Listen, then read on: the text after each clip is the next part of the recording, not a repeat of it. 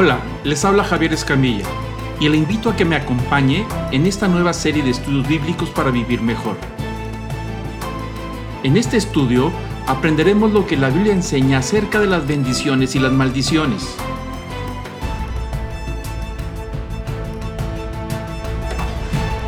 Este es el episodio número 5. En él estudiaremos cómo el primer rey de Israel, el rey Saúl, trató con el tema del ocultismo y en su desesperación consultó a la divina de Endor. Comenzamos. Muy bien, vamos a, ahora a continuar. La semana pasada, la sesión pasada, iniciamos con el tema de, de, de, esas, básicamente de lo que son las abominaciones. ¿Se acuerdan que hablamos un poquito de eso? Ah, las abominaciones son aquellos pecados que por su naturaleza el impacto destructivo puede alcanzar hasta varias generaciones hacia el futuro. Es decir, es un pecado como todos, todos los pecados, no hay pecados mortales y pecados veniales, solamente es pecado. Y el pecado, un pecado que no es tratado delante de Dios, acarrea la pérdida de la bendición. La pérdida de la bendición automáticamente nos lleva a la maldición. Y hablábamos sobre estas abominaciones, que la Biblia le llama abominaciones, que por su naturaleza son muy destructivos. Y, son destructivos porque su práctica va en contra de la naturaleza de Dios. Y la palabra abominación tiene que ver con abominar, es decir, rechazar. Es un rechazo natural de esas prácticas. Tenemos que hacer la, la separación es la práctica, es la abominación, es una práctica de algo que es contrario a la naturaleza de Dios. No es un pecado de que por descuido, un, pecado porque caímos en una fragilidad, una debilidad. Ahí está el altar para el arrepentimiento. En el Antiguo Testamento el altar tiene que ver con el arrepentimiento y recuperación de las bendiciones. La abominación tiene que ver con las prácticas, algo que se practica, que ya se vive y que se hereda a las siguientes generaciones. Entonces, hablamos sobre cuatro abominaciones que vamos a estudiar aquí, aunque puede haber más, pero estas son de las principales que ocasionaron destrucción a la nación de Israel y a familias inclusive. Y, y la semana pasada hablamos un poquito sobre el primer tema, que es la hechicería o el ocultismo, si lo queremos ver de esa manera. Es la primera abominación que estamos estudiando y vimos en qué consiste la abominación y en qué consiste las diferentes formas de, de ocultismo, sin entrar a tantos detalles de variedades y formas, pero nos quedamos en poder entender un poquito las diferentes formas del ocultismo y su práctica. Y quedamos de que el día de hoy estaríamos estudiando dos ejemplos prácticos, es decir, de personas que, que vivieron, practicaron este tema de la, de la abominación, de la hechicería, y vamos a estudiar hoy el caso, solamente un caso, el caso del, del rey Saúl. La próxima sesión hablaremos del, del rey Manasés, un rey muy joven, desde la juventud fue nombrado rey, y es parecido al caso de Saúl, quizá en la práctica es mucho más abominable lo que hizo Manasés, pero el resultado final es distinto. Y vamos a, estudiar hoy estos casos prácticos. Vamos a ver el caso del rey Saúl y, el caso de la divina de Endor o Endor, que es el que se le conoce como una situación de espiritismo de parte del, del rey Saúl, ¿no? Entonces vamos a ver un poquito de antecedentes. Estamos hablando 400 años después de que entra a la tierra prometida por el monte eh, aunque ahí está, me parece que está mal escrito, el monte Baal y el monte Gerizim. ¿Se acuerdan que ahí está el pueblo de Israel entrando a la tierra prometida, lo que se conoce como el tálamo nupcial? Ya están casados, la novia entró al territorio del novio, y es una tierra hermosa que emana leche y miel y ya empiezan a distribuirse las doce tribus, a acomodarse en todo el territorio y ya están viviendo en esa tierra. Pero 400 años ellos vivían sin un liderazgo claro, vivían, se conoce como el libro de los jueces o la época de los jueces. De cuando en cuando se levantaba un líder cuando tenían problemas, pero no había netamente una monarquía, no existía, solamente ahí estaban las tribus. Y, vivían muy desorganizados y expuestos a los enemigos y como resultado le piden a Dios que les dé un rey para estar más organizados, alguien que los guíe, un líder, y eligen a, este joven eh, Saúl. La Biblia dice que, que, el libro de los jueces, en el capítulo 21, versículo 25, al final del libro, dice que en esos días no había rey en Israel.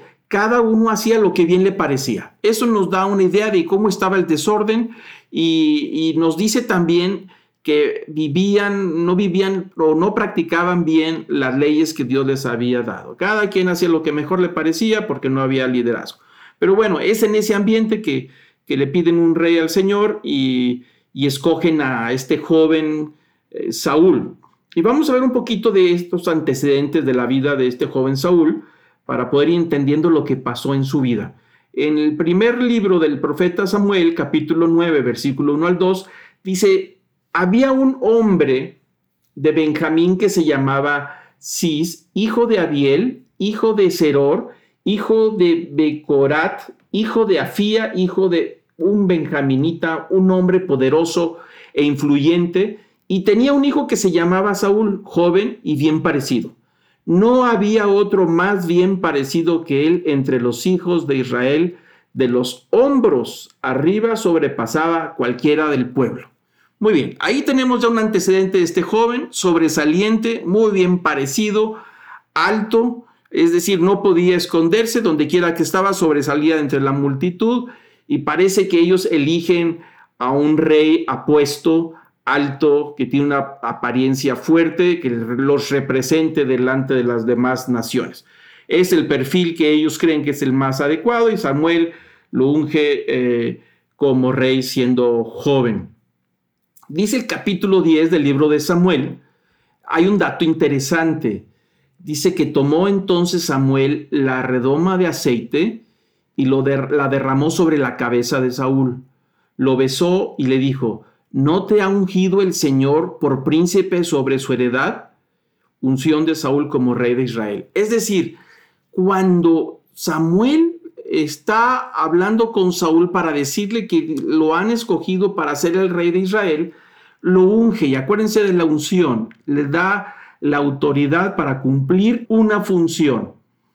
Pero la pregunta que le está diciendo a Saúl, dice, no te ha ungido el Señor por príncipe sobre su heredad. Y note la palabra heredad, es decir, la herencia del Señor. Entonces ahí es donde se transmite la idea de que el pueblo de Israel es la herencia de Dios, es decir, son los primogénitos, como hemos estado estudiando ese tema. Y entonces a Saúl lo pone como príncipe. Acuérdense que la palabra príncipe tiene que ver con primero. El primero entre iguales, pero es el primero. En este caso es el primogénito de todos los primogénitos. Lleva muchos privilegios por, porque va a ser el primer rey y al mismo tiempo lleva muchísimas responsabilidades. Y seguimos un poquito para conocer esta historia. El capítulo 10, del versículo 20 al 24, nos narra el momento en que este joven Saúl es ungido, ya reconocido como rey por todo Israel. Dice que Samuel hizo que se acercaran todas las tribus de Israel y fue escogida por sorteo la tribu de Benjamín. Entonces hizo que se acercara la tribu de Benjamín por sus familias y fue escogida la familia de Matri, y Saúl, hijo de Cis, fue escogido, pero cuando lo buscaron no lo pudieron hallar. Y está interesante el escenario, porque están reuniéndose precisamente para ungir a este joven como rey y este no está presente en la reunión. Se volvieron pues a buscar al Señor y dice, ¿ha llegado ya el hombre aquí? Si están preguntando, ¿dónde está el muchachito que va a ser el futuro rey de Israel? Y el Señor respondió, dice, está escondido junto al bagaje. Ahí estaba el muchacho temeroso con toda la responsabilidad que iba a caer sobre él. Me parece que no estaba muy interesado en ser rey de Israel, o al menos se sentía inseguro, alto, apuesto, pero inseguro. Y, bueno, pero bueno, no había otra. Dios lo, le había permitido al pueblo de Israel escogerlo y, él lo escoge y ya lo han eh, asignado como, como rey. Versículo 23 dice que corrieron y lo trajeron de allí y cuando estuvo en medio del pueblo, de los hombros arriba sobrepasaba todo el pueblo. Y Samuel dijo a todo el pueblo, ¿veis al que el Señor ha escogido? En verdad que no hay otro como él entre todo el pueblo. Entonces todo el pueblo gritó y dijo, viva el rey. De esa manera, Samuel llegó a ser el primer rey de Israel. Debemos de comentar algo ah, con respecto a estos reyes. Ah, que los, los reyes en, en, Israel son los príncipes, es decir, los primeros en cumplir con las responsabilidades que Dios demanda al pueblo de Israel. La ley establecía, o al menos Dios había establecido a través de Moisés, que los futuros reyes deberían de tener una copia de la ley de los mandamientos de los estatutos abajo de su trono, al lado de su silla para que siempre estuvieran recordando y mantuvieran presentes y poner en práctica, ellos serían los primeros en poner en práctica estas leyes. Pero bueno, el problema es que este rey, de ser tan inseguro, este joven, a través de los años, se vuelve muy seguro de sí mismo, inclusive hasta independiente de Dios. Empieza a tomar sus propias decisiones sin considerar a Dios y sin considerar la ley. Y ahí aparecen los problemas en el caso de Saúl. Y vemos en el capítulo 5, a partir del versículo 17, que ya se había metido en un problema Saúl porque no había cumplido las instrucciones que Dios le dio con respecto a una tribu vecina, los amalecitas, que estaban molestando al pueblo de Israel y que los habían molestado en el pasado. Entonces Dios le dijo, ve a hacer guerra y extermina y arregla ese asunto para que ya no molesten los planes que yo tengo aquí con Israel. El asunto es que Dios le había dicho que no se trajera nada del botín, es decir, los bueyes, las ovejas, los camellos, todo lo que consideraba de, valor que se quedara ahí, que lo destruyera. Pero Saúl no lo hace.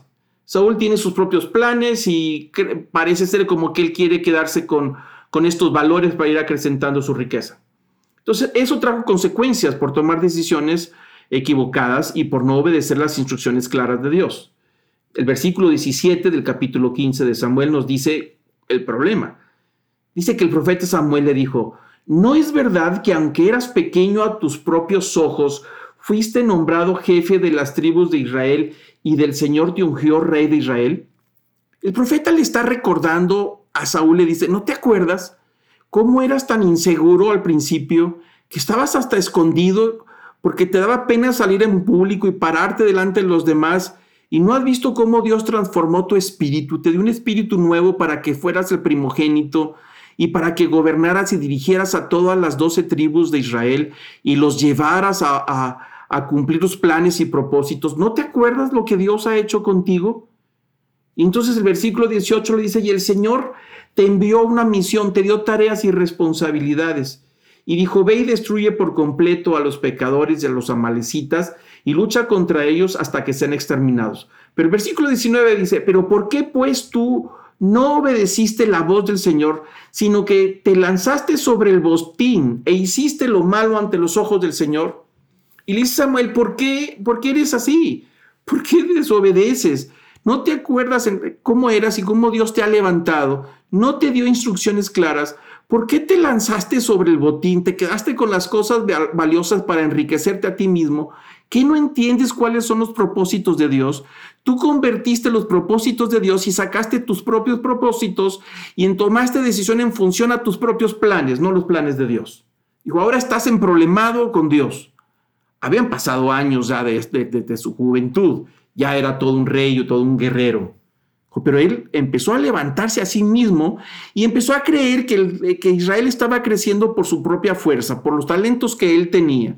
Se había olvidado que los talentos que tenía ahora eran resultado del plan de Dios, porque Dios había dado un espíritu nuevo, porque él no tenía ese valor al principio, pero ahora era una persona muy talentosa y estaba usando los talentos para su propio beneficio. Y notamos lo que le sigue diciendo el profeta Samuel. Aquí viene el parte del problema de Saúl.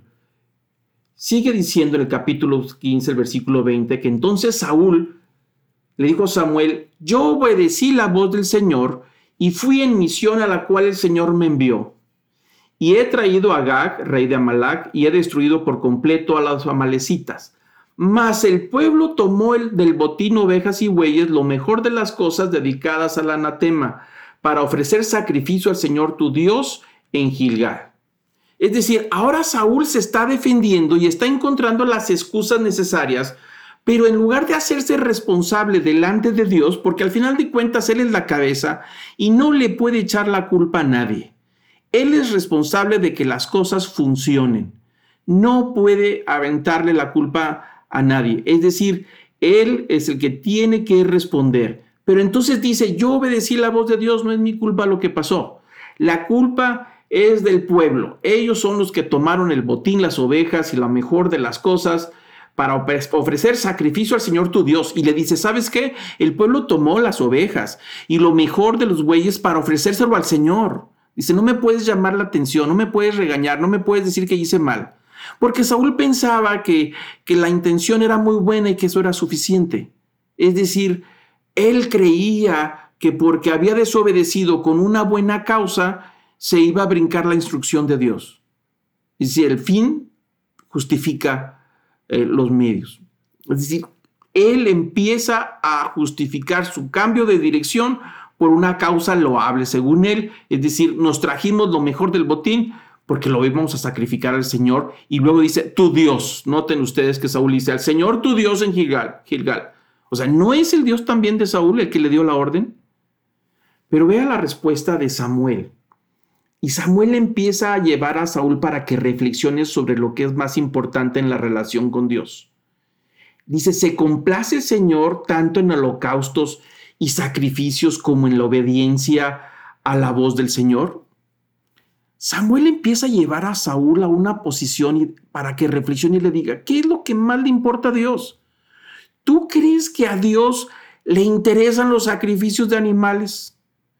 Estás ofendiendo al Señor tu Dios al compararlo con los ídolos de los pueblos vecinos. ¿Tú crees que el Señor tu Dios tiene hambre de sangre, derramamiento de sangre de animales? ¿Tú crees que eso es lo que quiere? Te estás equivocando al no entender los propósitos del Señor tu Dios. El Señor tu Dios lo que más le interesa es la obediencia más que los sacrificios. Lo que le pasa a Saúl nos ha pasado a todos quizá. Cuando vivimos en la ignorancia pensamos que lo que Dios quiere de nosotros es nuestras ofrendas o quiere nuestros sacrificios. Y decimos, si tú me concedes tal o cual milagro, yo me voy a ir de rodillas de aquí hasta tal lugar para demostrarte y ofrecerte mi dolor. Si tú me concedes lo que yo te estoy pidiendo, te voy a dar la mitad de mis ingresos. Inclusive a mí me han dicho personas, tú ora por mí, Javier, y si el negocio va bien, yo voy a dar una buena cantidad a la iglesia. ¿Cómo? ¿Cree que Dios le interesa el dinero? Si Dios es dueño de toda la creación y de todo el oro y la plata, Dios es el que da el talento para, para, para hacernos prósperos. A Dios no le interesan ni los sacrificios. No es un, no es un ídolo. Dios es el creador de las cosas y el creador de todo lo que existe de nosotros mismos. Lo que a Él le interesa es la obediencia a sus propósitos, a sus estatutos.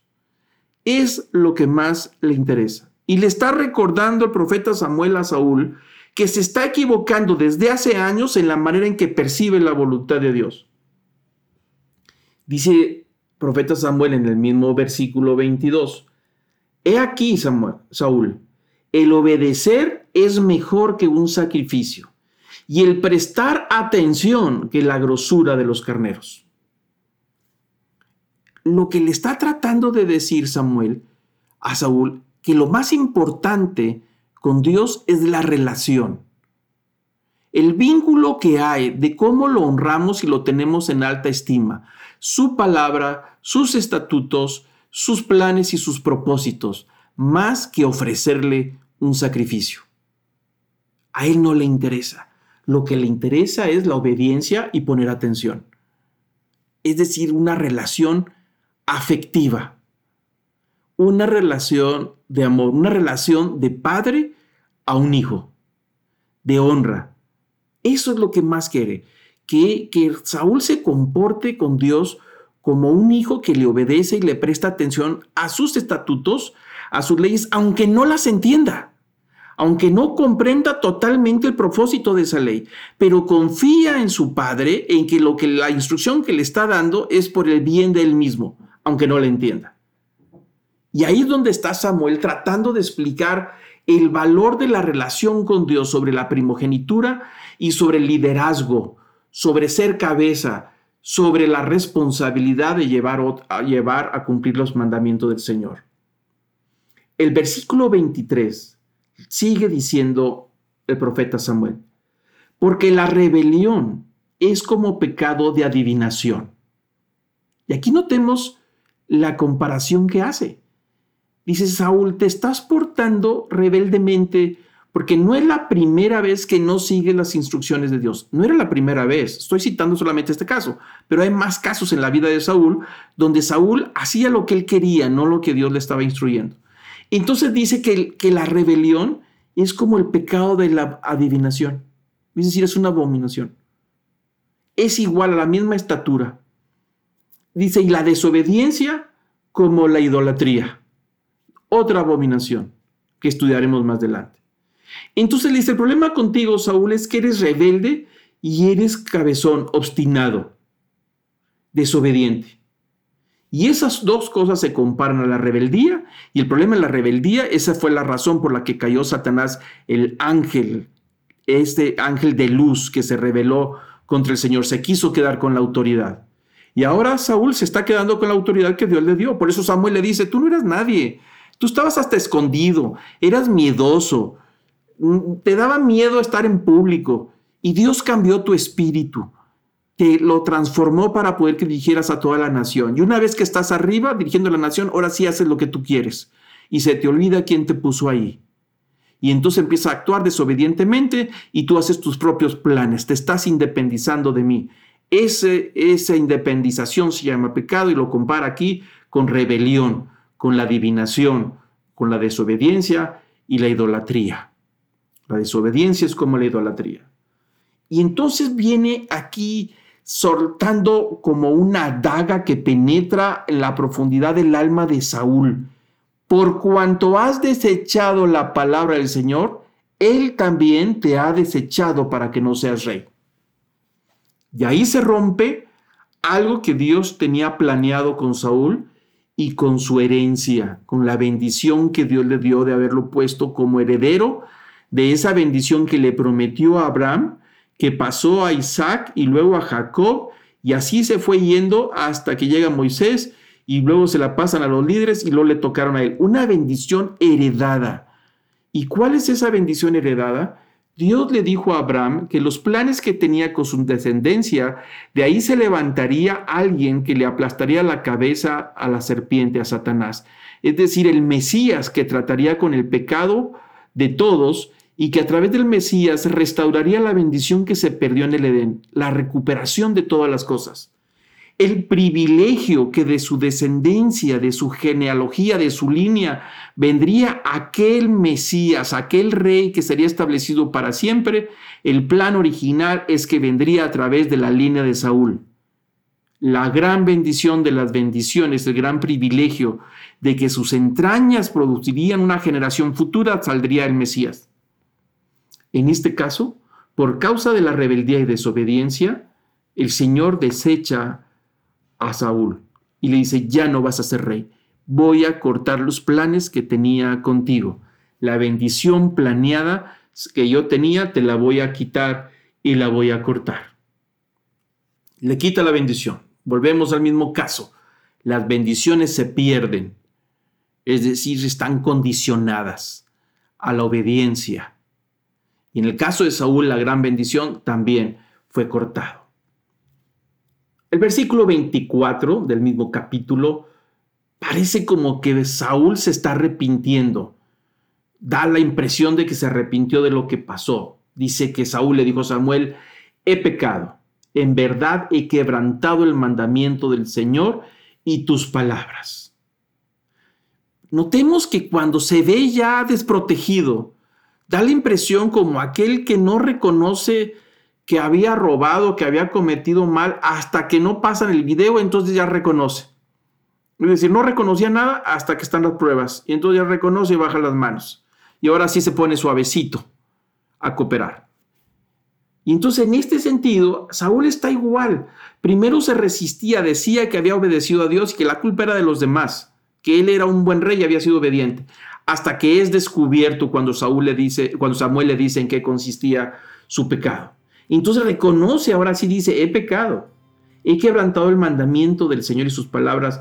Y la razón por la que, por la que fui desobediente es porque le tuve miedo al pueblo y escuché su voz. Y ahí está el problema. El problema con muchos de nosotros es que a veces nos interesa más la opinión de los demás. Nos interesa más la opinión de los amigos, de los más cercanos. A veces nos interesa más la opinión de los jefes para quedar bien. Y sucede que a veces quebrantamos los principios de Dios para quedar bien con otros, sobre todo si hay contratos de por medio. Que de repente nos hacen una invitación a una fiesta o algo y nos van a decir que va a haber alguna situación que sabemos que está mal, pero la toleramos porque si digo que no, entonces me van a dejar fuera del contrato.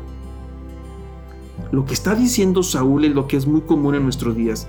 A veces sacrificamos nuestros principios, nuestros valores cristianos con tal de agradar a la mayoría, con tal de agradar a aquellos que son muy cercanos por temor a perder una relación, ya sea de trabajo, de amistad social o de cualquier otro tipo. Saúl está en esa situación y dice, sí, reconozco que, que no fui obediente, pero porque tuve miedo, le tuve miedo a, la gente y, y escuché mejor su voz. Prefirió escuchar el consejo de otros antes que el consejo de Dios. Prefirió obedecer a otros que obedecer la instrucción de Dios. Versículo 25. Ahora pues, te ruego, dice Saúl, que perdones mi, mi pecado y vuelvas conmigo para que adore al Señor. Pero Samuel respondió a Saúl, no volveré contigo, porque has desechado la palabra de Dios, y él, Señor, te ha desechado para que ya no seas rey sobre Israel. Dijo, ya no hay nada que hacer. Lo hecho, hecho está. Cuando Samuel se volvía para irse, Saúl asió el borde de su manto y éste se rasgó. La escena no la podemos imaginar. Las palabras de Samuel han de haber sido muy emotivas, fuertes, quizá gritándole, levantándole la voz. Saúl Tal vez empezó de mal humor, también defendiéndose, pero se fue bajando sus emociones cuando se vio desprotegido y empezó a reconocer y bajó la voz y entonces empezó a rogar, cambió la actitud y dijo, perdóname, esto ya no va a volver a suceder y Samuel le dice, ¿sabes qué? Esto ya se acabó. Tú desechaste la palabra de Dios y Dios te ha desechado para ser rey. Se te acabó y se te fue la oportunidad. Y en esa desesperación, cuando me imagino que Samuel agarra el manto y lo extiende, se da una vuelta, una media vuelta muy, muy emotiva, muy de vámonos de aquí, ¿qué estoy haciendo aquí? Ya no te quiero ver. Y le da la espalda y extiende el manto y al extender ese manto lo atrapa Saúl y lo agarra y le estira y como que Samuel le insiste, yo ya me voy, ¿a qué lo quiere detener? Y en ese estire y afloje en ese momento se rasga el manto. Y el profeta aprovecha esta oportunidad para darle estas palabras en el versículo 28. Hoy el Señor ha arrancado de ti el reino de Israel, lo cual ha dado a un prójimo tuyo que es mejor que tú. Aprovechó la situación de ver el manto que se había roto, dijo así como ves mi manto que se acaba de romper en dos partes, así el día de hoy el Señor acaba de arrancar el reino de ti. Hay otro que es mejor que tú y a Él se le va a entregar el reino, porque tiene un corazón de obediencia y dispuesto a cumplir mis propósitos. El asunto se fue complicando. Pasaron los años, Saúl sigue adelante en las batallas defendiendo a Israel con sus planes y sus propósitos. Dios había ungido ya a través de Samuel al pequeño David. David ya había entrado al escenario. Saúl seguía con sus locuras, se empezó a volver loco por causa de que Dios lo había abandonado. Le quitó su espíritu, le dio, le quitó la unción. Y, y David empieza a subir como en esa jerarquía reconocido por toda la nación de Israel empieza Saúl a luchar contra David y se ven los años donde empieza a luchar porque le tiene celos. Total, ahí está toda la historia, ¿no? Muere el profeta Samuel. Saúl se siente ya solo. no hay a quien consultar. Y llega un momento en que los pueblos vecinos se levantan otra vez contra Saúl, los filisteos, en gran manera. Y Saúl se siente inseguro, no sabe qué hacer, no sabe a quién consultar, no hay un profeta claro que le dé orientación, que le dé la bendición para entrar a la batalla y consultar al Señor. Está muy emproblemado, muy afligido, no sabe qué hacer, muy desesperado. Entró en una crisis emocional, una crisis de decisión, se siente tan inseguro. Se encontraba quizá como en el momento en que empezó, su reinado, escondido tras el bagaje cuando era joven. Cuando Dios le quita ese espíritu, vuelve a ser como era antes, inseguro. Y ahí está otra vez, ya grande, en años ya, pero se siente inseguro sin protección. Y en esa desesperación toma decisiones equivocadas. En un momento de crisis, empeora la situación, entra en una crisis, en un torbellino que se va hundiendo cada vez más. Y es lo que pasa cuando estamos en esa desesperación, en esa crisis, tomamos decisiones equivocadas que lejos de, ayudarnos a salir, nos hundimos más. Empezamos a dar patadas en esa arena movediza desesperados por salir y nos hundimos más, en lugar de, de inclinarnos y reconocer nuestra situación. El rey Saúl entra en problemas con los pueblos vecinos y en la desesperación el rey Saúl busca contactar con, un, con el difunto Samuel para encontrar dirección y apoyo. Sabía que estaba mal, pero él, él pone un plan de ir a buscar a una adivina para poder encontrar al difunto Samuel, al espíritu del profeta Samuel y poder consultarle algo que estaba muy claro en la ley, en los estatutos que tenían prohibido estos primogénitos, el pueblo de Israel y mucho menos el rey, porque el rey era el encargado de que la ley se pusiera en práctica. Para eso tenía una copia de la ley ahí al lado de su trono, abajo de su silla, para que no se le olvidara. Entonces el rey comete la abominación de consultar un medio. Le invito a que me acompañe a continuar con la segunda parte de este quinto episodio